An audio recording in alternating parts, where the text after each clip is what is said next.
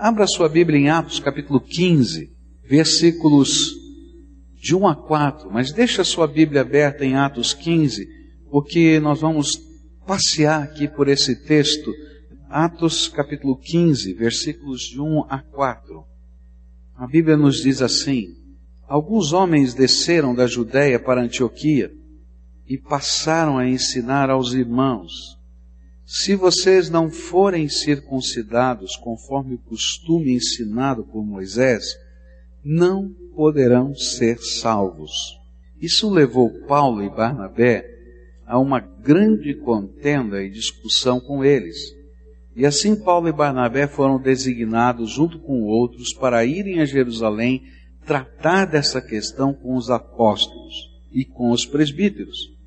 E a igreja os enviou, e ao passarem pela Finícia e por Samaria, contaram como os gentios tinham se convertido. Essas notícias alegravam muito a todos os irmãos. E chegando a Jerusalém, foram bem recebidos pela igreja, pelos apóstolos e pelos presbíteros, a quem relataram tudo o que Deus tinha feito por meio deles.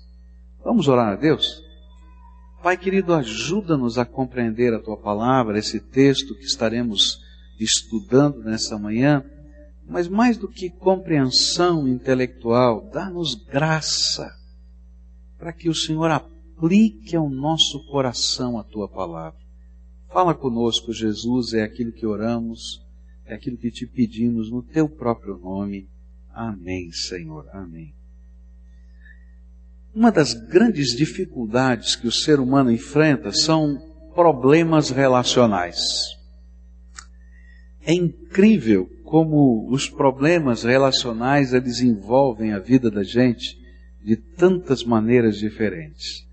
E a gente vai vivê-los nos locais de trabalho. Quem já não viveu um problema relacional, uma dificuldade de relacionar-se com alguém no local de trabalho, né? A gente vive isso todo dia.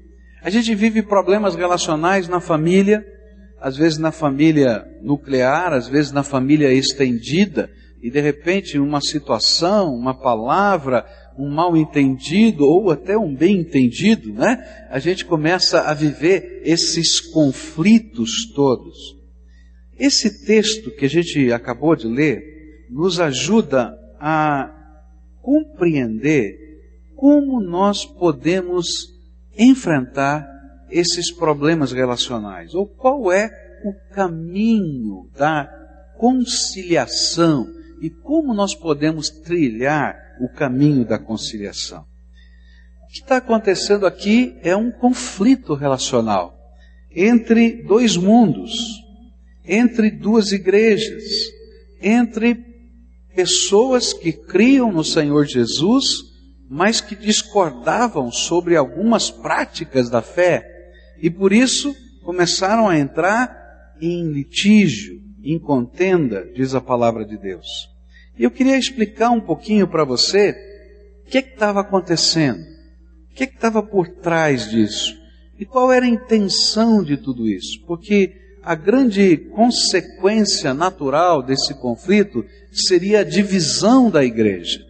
A igreja de Jerusalém seria a igreja dos judeus e a igreja de Antioquia seria a igreja dos gentios, e ambas teriam os seus mundos divididos através das culturas ou das nacionalidades. Essa não era a primeira vez que a igreja passava por um conflito relacional. O primeiro conflito relacional aconteceu em Atos capítulo 6, quando mais ou menos o mesmo problema com características diferentes, aconteceu dentro da igreja de Jerusalém. Aqueles que eram de fala hebraica e os que eram de fala grega, ainda que todos fossem judeus, ainda que todos praticassem o culto no templo, ainda que todos acreditassem no sacerdócio, entraram em litígio, dizendo: olha, as viúvas dos que falam hebraico recebem melhor ajuda de custo da igreja do que as viúvas que falam grego. Está tendo discriminação. E o mesmo problema agora acontece com os dois mundos, o mundo de fala grega e o mundo de fala hebraica. Agora a desculpa é outra. a desculpa é: nós temos determinados ritos que vocês não praticam. Mas a origem do problema, a razão do problema era a mesma. Dois mundos que entravam em conflito, duas realidades que estavam se colocando e não se encontrando caminhos de jornada. Agora é interessante que o perigo nessa segunda situação era ainda maior, porque revelava o perigo de uma cisão de toda a igreja, em termos de cristianismo no mundo. E é preciso que a gente entenda um pouquinho o problema. Judeus convertidos de Jerusalém e da circunvizinhança ali da Judéia foram até a igreja de Antioquia e apresentaram uma doutrina judaizante que afirmava: sem circuncisão não há salvação. E eles advogavam com isso que primeiro as pessoas deveriam se converter ao judaísmo para poderem se converter a Jesus. E esse conceito era tremendamente perigoso. Não era apenas uma questão de intolerância tradicional, ele abalava a essência da doutrina da graça que prega a suficiência de Jesus para nossa salvação. A palavra de Deus nos ensina que Jesus é suficiente para nossa salvação. Ele não precisa de mais nada, ele já fez tudo. Qual foi a reação? Então, os pastores e líderes da igreja em Antioquia foram capitaneados pelo apóstolo Paulo, pelos apóstolos Paulo e Barnabé, e eles contenderam com os irmãos de Jerusalém, repreenderam esses irmãos que semeavam essa doutrina. Por que Paulo e Barnabé é que assumiram a liderança? Porque, em primeiro lugar, dentre os pastores daquela congregação, eles eram os dois judeus. Se você ler a lista dos pastores lá de Antioquia, você vai ver que muitos deles eram convertidos de tantas regiões do mundo, mas Paulo e Barnabé eram judeus. E eles tinham que falar com os seus patrícios e dizer: escuta aqui, peraí, tá, alguma coisa está errada. Mais do que isso, Barnabé havia sido comissionado pela igreja de Jerusalém para acompanhar o movimento gentílico da fé em Antioquia. Isso se encontra em Atos 11, a partir do verso 22. Os apóstolos souberam que tinha muita gente se convertendo na região de Antioquia e que eram todos gentios. E o que estava acontecendo? Então falaram: Olha, Barnabé, você vai até a igreja de Antioquia para ser pastor lá, para ver se está tudo direitinho, para ver se a doutrina está certa, e você é comissionado nosso para isso. E lá ele saiu, lá da igreja de Jerusalém, foi para a igreja de Antioquia, com a ordem dos apóstolos, com a bênção deles para pastorear. E agora chegava um grupo de irmãos dizendo: Você está fazendo tudo errado, peraí, tem alguma coisa aqui estranha. Quando Barnabé viu o que estava acontecendo em Antioquia, o livro de Atos dos Apóstolos nos diz que ele foi até a cidade de Tarso e pegou ali o apóstolo Paulo e trouxe para Antioquia, porque ele lembrava da conversão de Paulo e da profecia que havia sido dada na conversão de Paulo, que um dia ele seria apóstolo dos gentios. Ele disse: Bom, o homem para essa cidade não sou eu só, Deus já preparou alguém, eu vou lá. E foi lá e trouxe Paulo. E Paulo estava com ele porque entendeu o chamado de Deus para aquela missão. E foram Paulo e Barnabé que doutrinaram a igreja mediante a autoridade delegada pelos apóstolos. E eles tiveram discernimento espiritual para perceber que, antes de tudo, aquilo era uma estratégia satânica para quebrar a unidade espiritual da igreja de Cristo na terra e assim arrefecer o avanço do reino de Deus. Porque na medida em que a gente quebra a unidade, o ardor da fé viva, ele se esmaece. E aí vem uma certa acomodação. E na verdade aquilo que os judeus estavam trazendo era um tradicionalismo vazio. E por isso o verdadeiro confronto estava ali entre o templo de Jerusalém, que Deus teve que destruir no ano 70, e a fé viva no coração das pessoas. Mas esses homens de Deus, nessa história, nos ajudam a compreender os caminhos do Espírito Santo para a conciliação do povo de Deus. Que caminhos eles percorreram? A primeira coisa que eu aprendo nesse texto, nesses versículos, foi que esses irmãos tiveram a coragem de sair da periferia em direção ao centro do problema. Muitas vezes nós estamos discutindo, falando, brigando, trabalhando várias questões entre nós e ficamos só em volta na periferia, não é? Nas consequências, nas coisas que estão na volta e não olhamos o cerne do problema. Paulo e Barnabé e a igreja de Antioquia tiveram discernimento de ir ao centro do problema. Os grupos que vinham da Judéia passavam para a igreja a ideia que esta era a doutrina dos apóstolos. Mas Paulo e Barnabé sabiam que esta não era a doutrina dos apóstolos.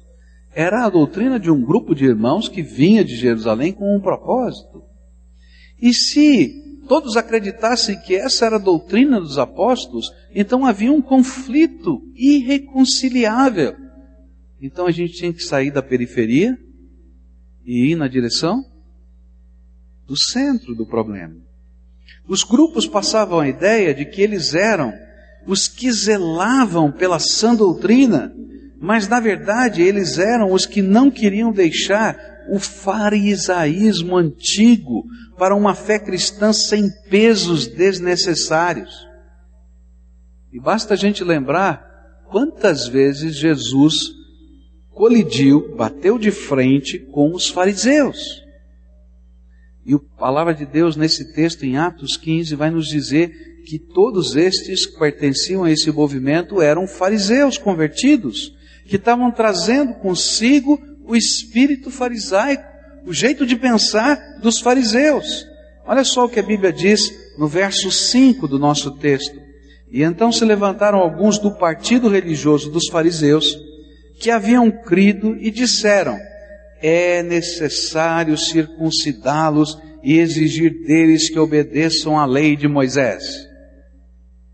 Por isso, Paulo e Barnabé decidiram ir a Jerusalém contando o que o Espírito Santo estava fazendo entre eles mediante a pregação do Evangelho.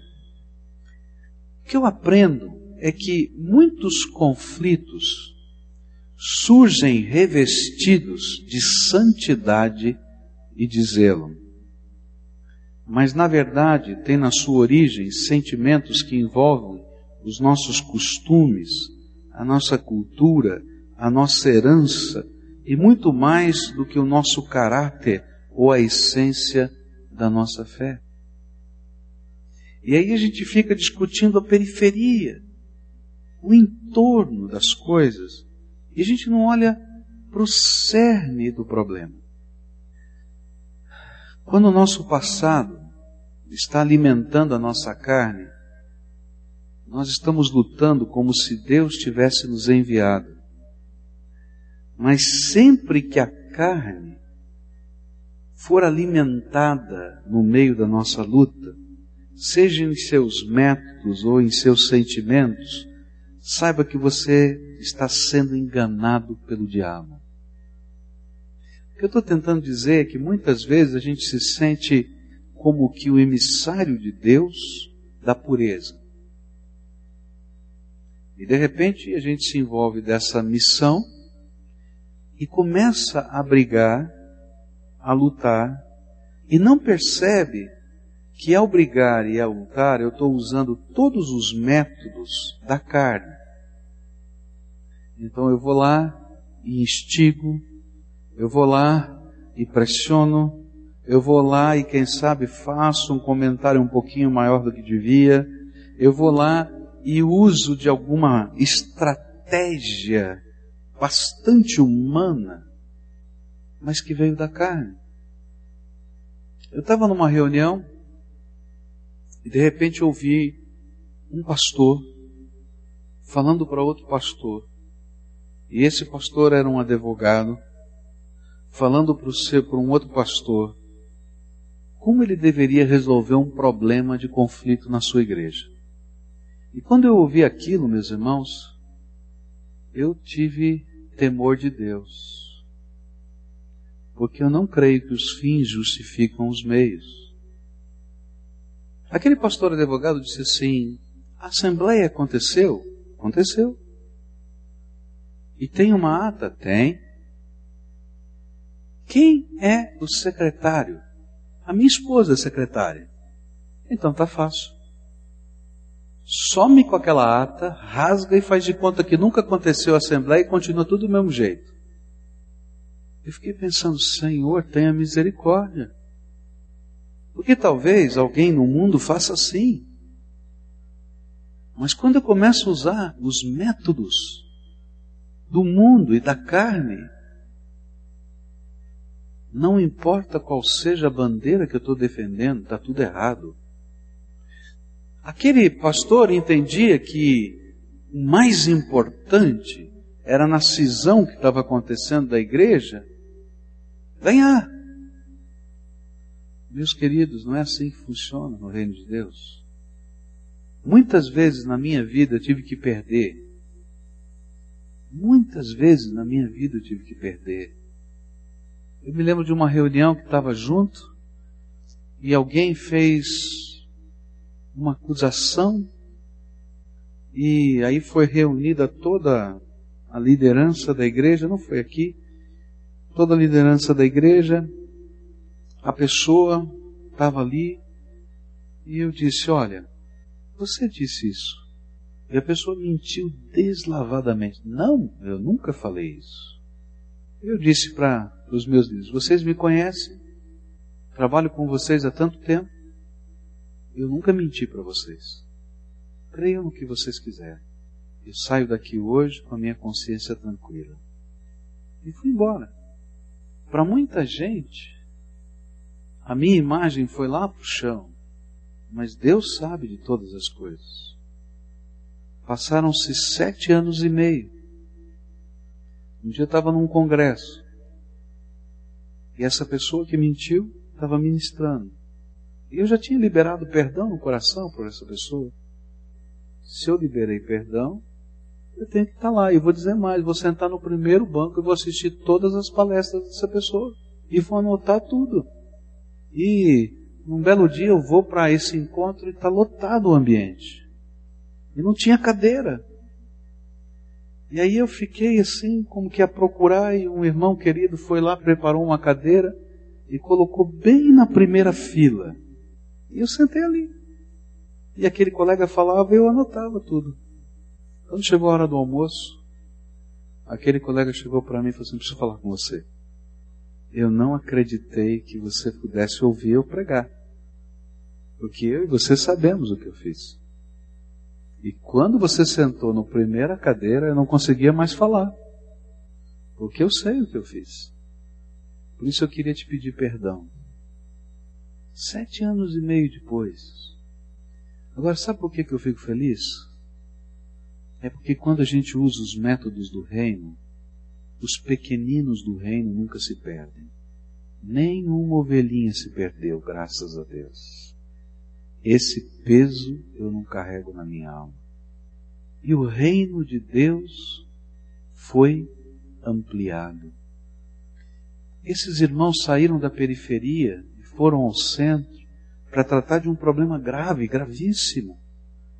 Mas eles foram cheios do Espírito Santo e eles não foram lá para ganhar ou perder, eles foram lá para dizer o que Deus está fazendo no nosso meio. Quando esse tipo de espírito está no nosso coração, meus irmãos, pode ser que a gente perca alguma batalha, pode ser que alguma escaramuça da vida a gente saia perdedor. Mas eu quero dizer para você com toda a alegria do meu coração: não tem jeito de você perder a guerra. Não tem jeito, porque você está lutando com aquele que é o vencedor, Jesus Cristo. Ele que luta por nós. E sabe o que é tremendo? É que muitas vezes as nossas discussões são com irmãos. E uma coisa que às vezes a gente imagina é que aquela pessoa não é irmão, mas é irmão. Faz bobagem, irmão faz bobagem. Você sabia que irmão faz bobagem também? E sabe o que é tremendo? É porque eu não posso julgar o meu irmão, mas o papai pode. Eu me lembro, né, que somos, somos em quatro irmãos. era uma grande tentação não sair no tapa de vez em quando. Né? Eu não sei na sua casa, né? mas em quatro na minha, hum, era uma grande tentação. Um brigava para lá, outro brigava para cá, e a vontade que a gente, ah, agora eu vou resolver esse negócio. Né? Só que toda vez que a gente saía no tapa, todo mundo apanhava. Papai batia em todo mundo, não perguntava quem tinha razão. Então a gente começou a ver que o tapa do papai doía mais. Então a gente ia lá. E a gente ficava às vezes bravo com o papai. Porque a gente ia lá e dizia, papai, olha só, fulano fez isso, fez aquilo. Ele dizia assim, mas o pai não fez o que eu imaginava. Eu achava que meu pai ia pegar a cinta e ó, tal, né? Meu pai conversava, trabalhava, às vezes ele pegava a cinta. Por quê? Porque o pai quer ver todos os seus filhos bem, todos os seus filhos crescendo e todos os seus filhos amando uns aos outros. Ele não está para destruir a gente. Ele está para nos fazer crescer. Por isso a gente não pode perder a guerra. Porque o Pai está cuidando. Então eu vou ter que esperar. E Deus vai trabalhar conosco. Saia da periferia. E não deixa o diabo usar você porque quando a sua carne for alimentada por Satanás, você está fora da vontade de Deus. Vai para o centro.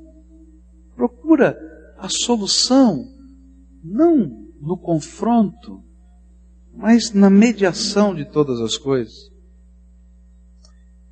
Nós precisamos sair da periferia ou da superfície do problema e entender quais são as reais motivações, mais do que os argumentos. Queridos, os argumentos no meio de uma batalha, de um problema, de uma divisão, não são o mais importante. O mais importante é o que está aqui dentro. Qual é a motivação?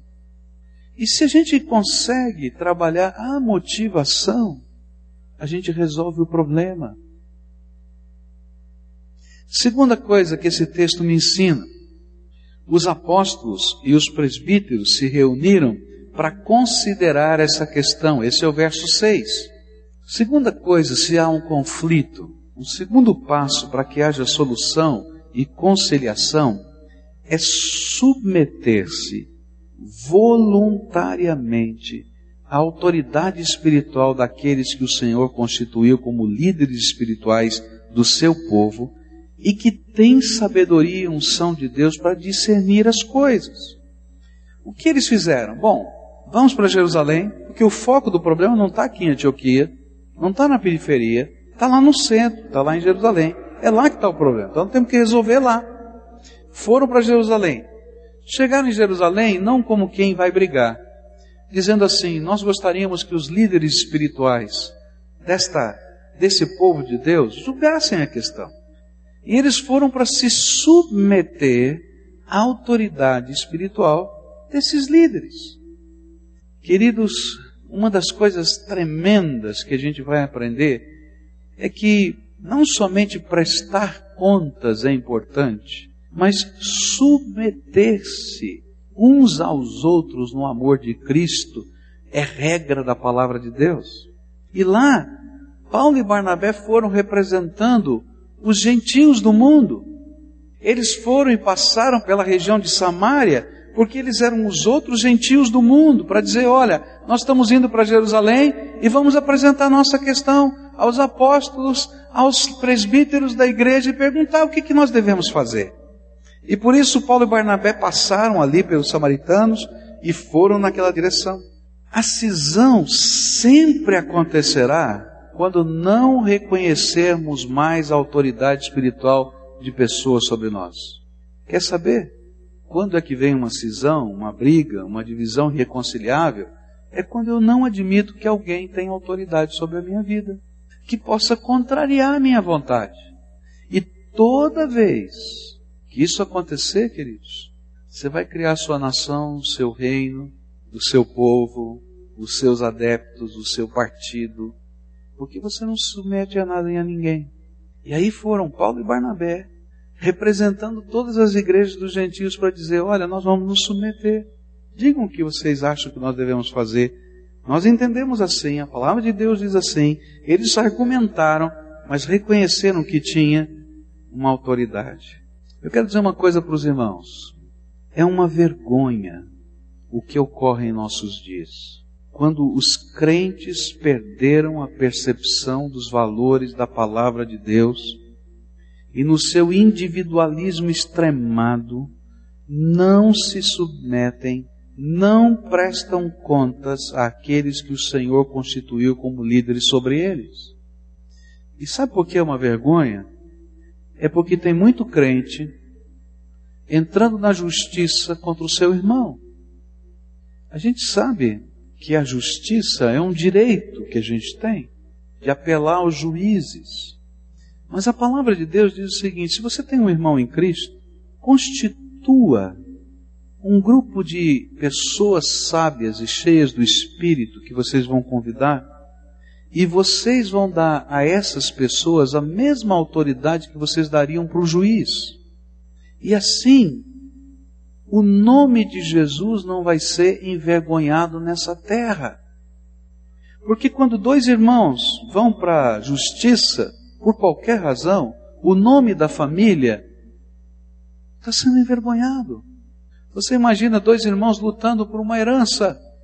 Todo mundo diz: olha, aquela família lá arrebentou. Está todo mundo brigando pela herança. Não é verdade? Quando dois irmãos são sócios e estão discutindo, e aí então não tem ninguém que julgue a causa, o papai já faleceu, que se o papai tivesse vivo ia chamar, vem cá, vamos conversar porque a empresa é minha, o negócio é o seguinte, tal, ou mesmo que não fosse, vai dizer, olha, meu filho, para com isso.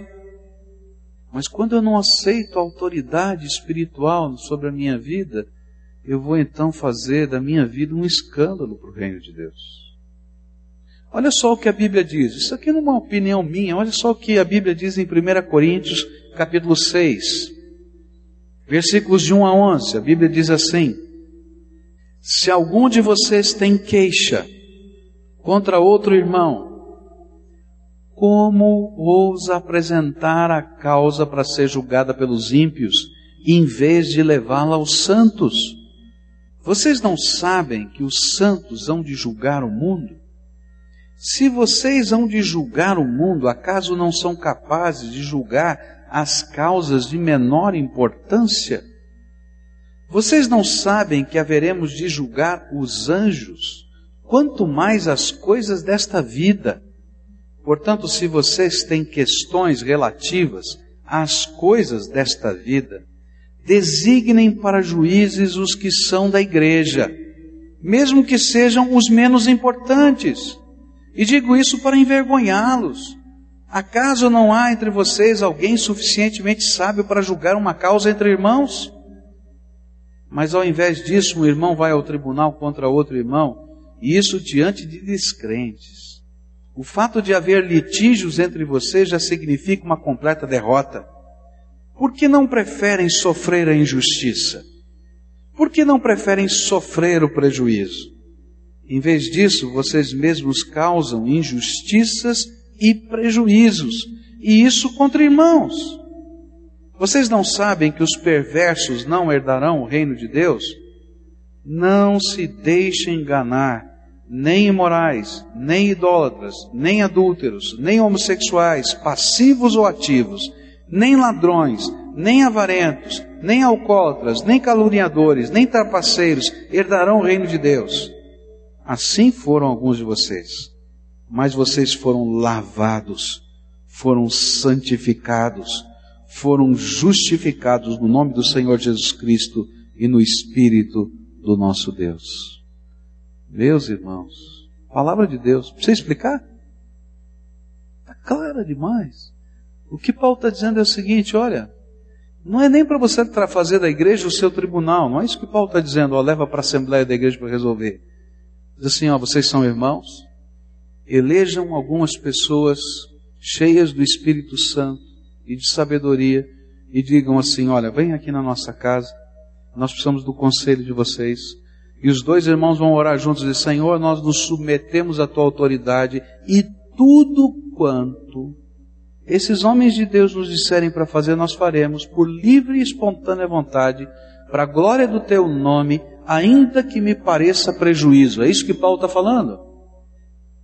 Porque a família, o reino, vale mais. Agora, sabe quem faz isso? Só um crente cheio do Espírito Santo. Se você for só crente, não vai fazer não. Porque para abrir mão dos seus direitos, é só alguém que crê que Deus tem muito mais para nos dar. Não é verdade? Para abrir mão dos seus direitos, só alguém que crê poderosamente que Deus está no controle de tudo. E vou dizer para você, algumas vezes você terá prejuízo. Preste atenção no que eu estou falando. Algumas vezes, para o bem do reino, você vai ter prejuízo. Mas sabe o que acontece? Você pode contabilizar esse prejuízo, quem sabe hoje, nessa conta, mas não esquece que quem sustenta você e quem abençoa a tua vida é o Todo-Poderoso. Então aquilo que parece que você está perdendo, o Pai te sustenta e te abençoa. Eu te digo isso do meu próprio coração. Tem várias questões na minha vida, não, não vou abrir aqui, mas tem várias questões pessoais, familiares, que a minha consciência, vamos dizer assim, o meu senso de justiça diz isso é injusto. Deveria ser diferente. Mas eu posso olhar para cima com toda a alegria do meu coração, como um testemunho para você, ainda que eu tenha perdido N vezes, o Senhor tem me sustentado de uma maneira tremenda e maravilhosa. E olha, Deus é tão bom, tão bom, tão bom, que até alguns sonhos tolos, bobos do nosso coração, que não são imprescindíveis, Deus, na sua misericórdia, nos dá e nos abençoa. Então, parece que a gente está perdendo, mas com Deus a gente não perde, a gente ganha. É graça, é misericórdia, é bênção, é vitória de Deus na nossa vida. Sempre há um caminho de conciliação. Sempre há um caminho de conciliação. E o caminho de conciliação é benção.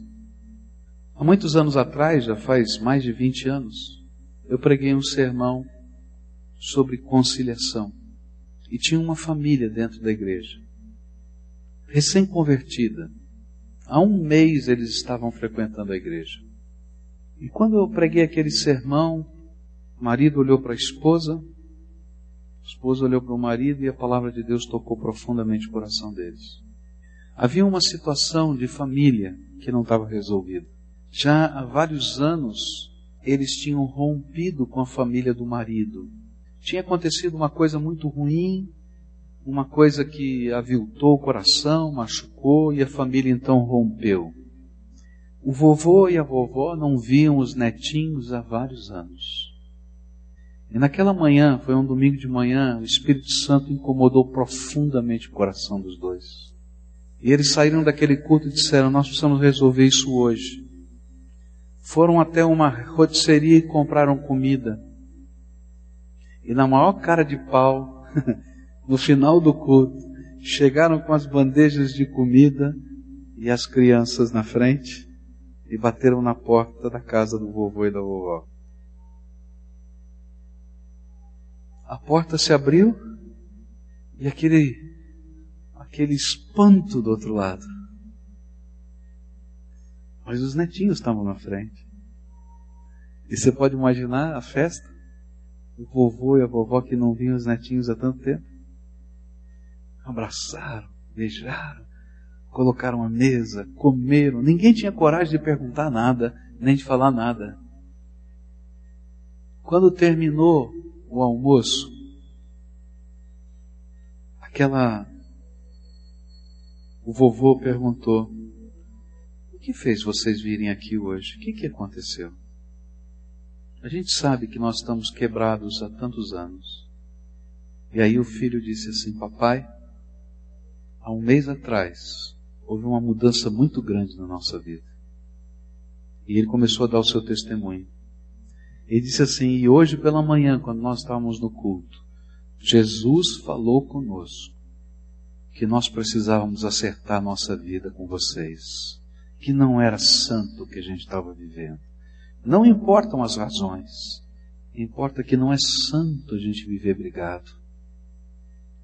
E aí todo mundo chorou, se abraçou e se beijou. E quando foi mais ou menos lá por quatro e meia da tarde, eles estavam saindo da casa, e o vovô disse assim: Tem culto hoje à noite na sua igreja? Tem. Que horas é o culto? É sete horas. Você me leva? Claro que levo. Eu quero saber que lugar é esse. Que lugar é esse que pode promover tanta alegria no coração da gente? Não é um lugar, é aquilo que a gente carrega aqui dentro do coração. Se você carregar amargura, dor, mágoa, tristeza, um senso de direito exacerbado, você vai carregar os pesos da vida no seu coração. Mas se você for capaz de abrir mão dos seus direitos para Deus, não para as pessoas, abrir mão dos seus sentimentos para Deus, não para as pessoas. Vem um grande senso de liberdade e vitória dentro da gente. E aí a gente pode dizer: não é um lugar, é o Senhor Jesus que habita dentro do meu coração. E eu queria orar pela tua vida, porque a batalha dos relacionamentos talvez seja uma das batalhas mais doídas do nosso coração. Você pode perder dinheiro, amanhã você ganha. Você pode estar enfrentando um problema, você dá um jeitinho. Mas quando o coração da gente está machucado, a gente carrega a dor com a gente, mesmo quando as pessoas morreram. Não é verdade? Então hoje, eu vou orar por você, pedindo que o Espírito de Deus te ajude a abençoar pessoas e a ser abençoado a ministrar perdão, a ministrar graça, a quem sabe olhar no olho de alguém que precisa ouvir isso de você, me perdoa, e ir lá falar isso. Às vezes o Espírito Santo de Deus nos dá umas tarefas muito difíceis, muito difíceis. Eu me lembro de uma família que eu estava acompanhando, e Deus me deu uma tarefa muito difícil. Eu disse: Olha, vocês começaram errado, fizeram tudo errado. Pela misericórdia de Deus, Deus está restaurando a vida de vocês. Não tem volta, mas vão lá e peçam perdão, porque vocês machucaram pessoas. E sabe, que coisa libertadora foi quando fizeram isso? Foi difícil. Só pelo poder do Espírito, mas a conciliação. Outras vezes a gente tem que liberar perdão incondicionalmente. Está entendendo? não vou receber nada em troca. Talvez o grande prejuízo. Mas lembra, eu posso perder uma batalha, mas eu não vou perder a guerra. Você concorda que eu ore por você para que Deus te dê graça para isso? Mas eu vou fazer um desafio maior do que vem aqui na frente. Talvez tenha alguém para quem você precise telefonar hoje. Talvez tenha alguém que você precise visitar hoje. E vou dizer mais: se você deixar para amanhã, você não vai fazer mais vai passar 10 mil desculpas. E você não vai para fazer nada a não ser para abençoar. Você não vai para ouvir nada a não ser a bênção que você vai delegar, a graça que você vai derramar. E eu vou orar por você para que Deus te dê poder do Espírito para viver isso. Só pelo poder do Espírito. Agora eu vou te dizer: tem uma bênção que vem para você. O Senhor vai derramar graça sobre a tua vida, porque você é filho dele e está ouvindo a voz do Pai. Senhor Jesus, duro esse sermão. É duro esse sermão. Porque ele envolve abrir mão de direitos. Eu te louvo, Pai, porque o Senhor abriu mão de todos os teus direitos quando se fez homem, tomou o nosso lugar na cruz do Calvário. tua palavra nos diz que não há pecado no Senhor e o Senhor se fez pecado por nós. E o que o Senhor nos pede é que a gente aprenda com o teu caráter. E que o Senhor nos pede é que a gente viva esse teu caráter. Caráter de amor, de conciliação e de bênção.